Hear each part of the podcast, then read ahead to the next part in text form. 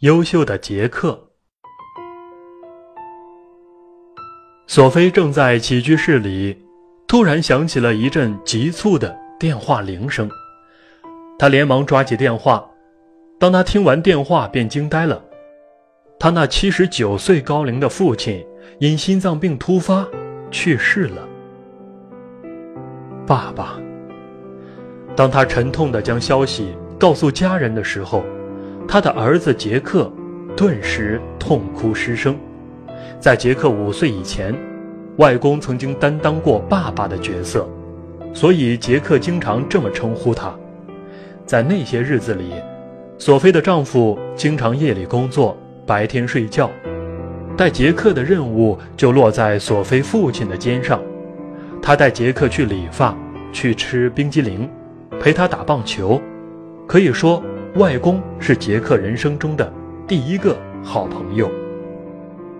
杰克长大后，索菲的父亲要回到生养他的故乡养老，分别的时候，杰克伤心不已。但随着时间的推移，他逐渐懂得了外公对老朋友和故土的眷恋之情。从此以后，外公的每一个电话和每一次来访，都让杰克。欣喜若狂，他的爸爸仍然没有忘记他。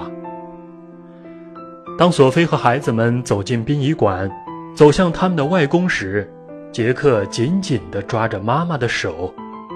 有数百位亲友络绎走进告别厅的时候，他们才依依不舍地离开老人的遗体，站在告别厅的一侧。突然。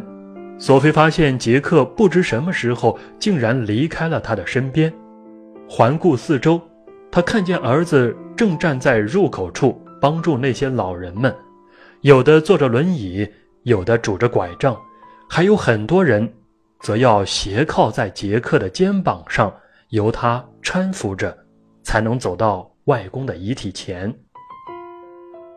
那天晚上，当丧事承办人告诉索菲。还需要一名护救者的时候，杰克立刻问道：“先生，我可以吗？”丧事承办人建议他最好和妹妹还有妈妈待在一起，可是杰克却摇了摇头说：“我小的时候一直都是爸爸带我，现在该我照顾一下他了。”听到杰克的话，索菲顿时难过的哭了起来。从那一刻起，索菲知道自己绝对不会再因为杰克考不好成绩而严肃斥责他了，因为原来那个好孩子的形象根本就无法与眼前的儿子相比。他的善良，他的感激之心，都是上帝赐给他的最好礼物。知恩者之勇，知恩者之耻。知恩者之义，有感恩心的人更愿意承担责任，所以知道感恩的孩子，成长得更快。